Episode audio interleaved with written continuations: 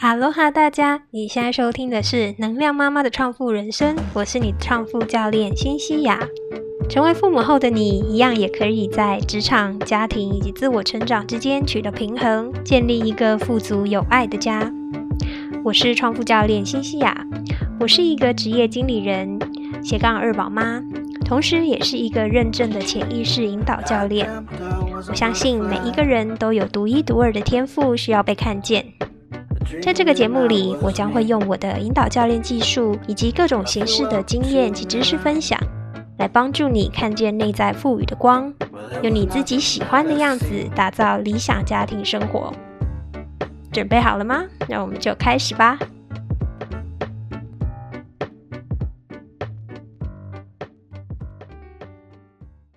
Hello，大家好。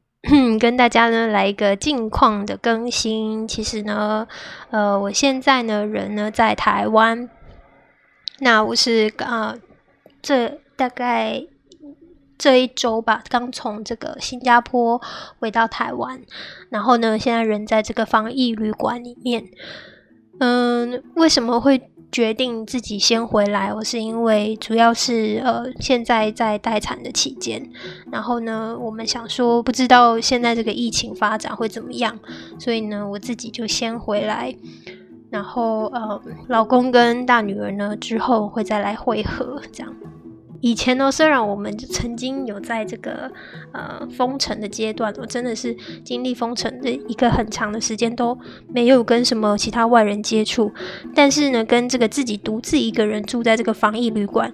其实差别还是蛮大的。因为呢，封城的期间，你至少还有家人嘛，可以互相相处，那可以互相讲话。但是在防疫旅馆里面呢，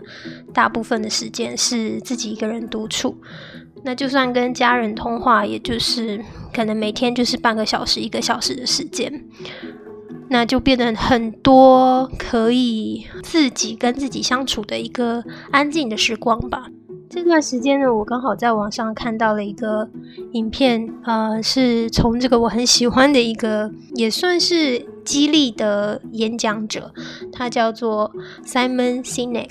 呃，如果有些人可以看到他很有名的一些 YouTube 影片，跟啊，甚至是 TED Talk 上面的一些演讲，然后呢，他最有名的一本书就是，嗯，找到你心中的为什么吧。那我也很推荐这一本书。嗯，Simon 呢，他在这段访谈里面呢，其实他就分享说，他在过去一年哦，其实那欧美国家呢，其实也经历过一段很长时间的封城。那就连他自己本身在这一段封城的期间，其实他自己也感受到他有一点这种，呃，嗯，他说这个 D word 就是这个这个 depression，然后呢，这个 depression 中文就是这个呃有点忧郁的这个倾向。那为什么呢？因为人呢是一个很群居的动物，嗯，你在这个封闭的环境里面，然后减少跟其他人去接触的、跟交流的一个机会的时候，就很容易会产生呃情绪上面比较难以消化，然后比较忧郁的一个情况。在这种情况之下呢，他会有哪些症状？他就是嗯。有点提不起劲啊，然后不想跟人家建立连接啊，甚至呢，就是连说话都不想说话，因为你太久没有说话了嘛，所以就是在这个诶表达能力上面感觉就有点迟缓。一开始可能是先这样，渐渐久而久之呢，就会有所谓的类似像忧郁症的这种情况，就是呃。想什么事情都比较悲观啊，往悲观的方向去想，然后呢，不想去跟其他人建立连接，所以其实这种情况也应该算是嗯需要被注意的。那其实呢，新加坡在去年也曾经经历过一段大概一个月左右的封城时间吧。那所谓的封城呢，其实就是它很严格的禁止你出门，然后所有的餐厅啊、工作场所啊都不可以让人家停留。所以，呃，虽然说我那个时候封城的时候是跟家人在一起哦，不过也算是有一些过来人的经验啦。然后，所以这一次就是在这个防御旅馆要居住的这个期间呢，我自己大概也做了一些准备，不管是生理或心理状态呢，都能够维持一个比较健康的一个情况。那我想刚好呢，因为现在台湾呃现在正在一个三级戒备的情况嘛，那未来呢不知道会不会到四级。不过不管怎么说，我觉得像我觉得这样子的一个清单呢，也可以给大家做一个参考。如果大家现在减少出门在家的话呢，也可以去看看呃我们大概都会做些什么活动。首先呢，第一个呢是要建立一个明确的时间表。把这个明确的时间定立下来，就是每天早上你规定自己几点起床，什么时候睡觉，什么时候吃饭。如果你还需要工作的话，什么时间是工作的时间？呃，把这些时间都规律化下来，然后呢，你照着这个时间表去做事情，那你的生活就会显得比较规律，而且呢，你提前就可以知道说，好，在这个十四天，接下来这十四天里面，你大概会做哪些事情，好，自己也会比较有一个底子，会比较有一个呃方向去遵循。那第二个呢，就是可以去。建立一个小任务给自己，那这个小任务呢，呃，你可以是三天或五天之内可以达成的一个小任务。那重点呢，并不是在多难或是多有挑战性，而是呢，反而是让自己去有一个东西可以去达成，好那种呃成就感。所以呢，其实是要有一点点难，但是呢，又不会。太难，是不是在讲废话？就是其实主要呢是你能够享受这个达成目标的这个成就感，因为你有成就感，有奖励，这对你的心理机制其实是一个呃正面的一个加强的效果。那我自己可能就是会定的一个小任务，就是比如说我每天都要写感恩日记啊，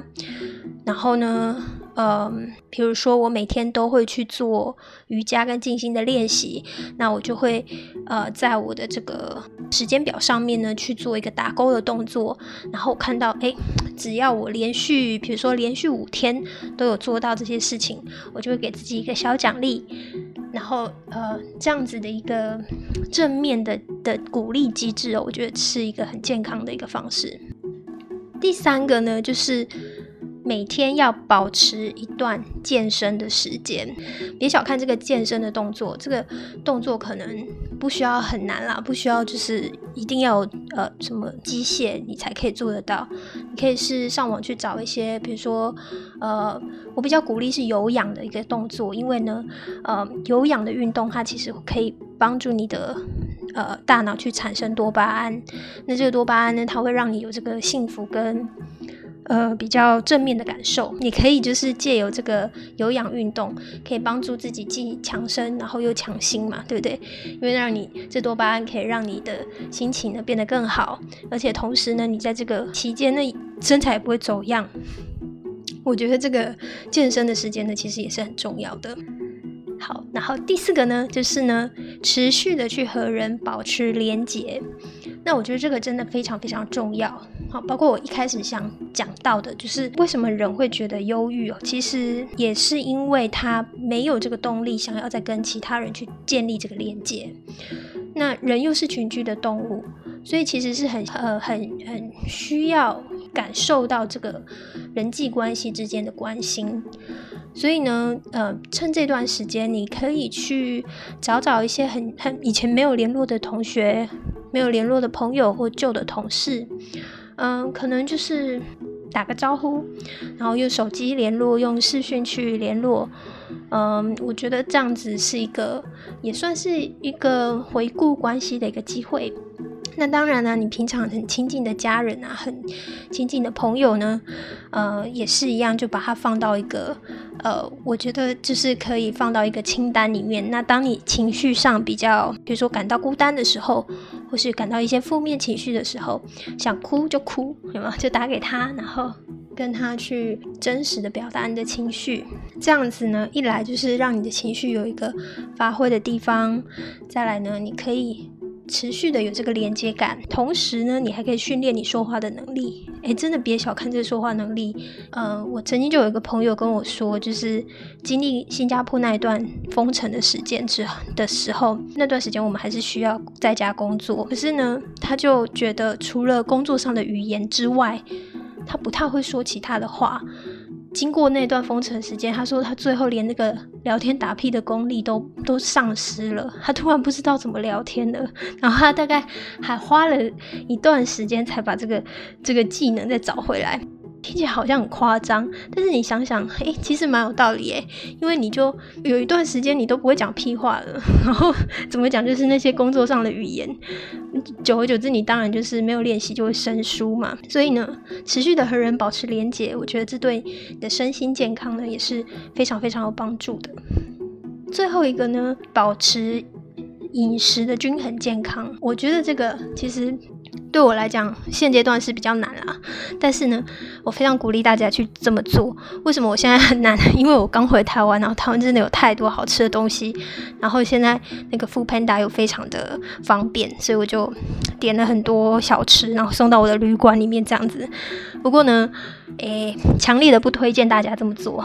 我希望呢，还是就是比较建议大家就是保持呃饮食的均衡跟健康，然后尽量不要去在家里面囤太多的零食，因为你在家时间多了嘛，看到那一堆零食就会忍不住想要去吃，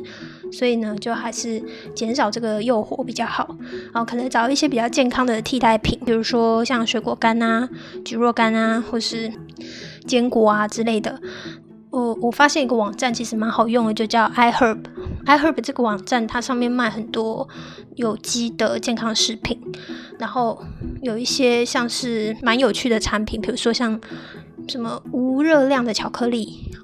这种呢，我觉得还蛮有趣的，就是它可以呃让你去满足这个口腹之欲，可是呢它是无热量的，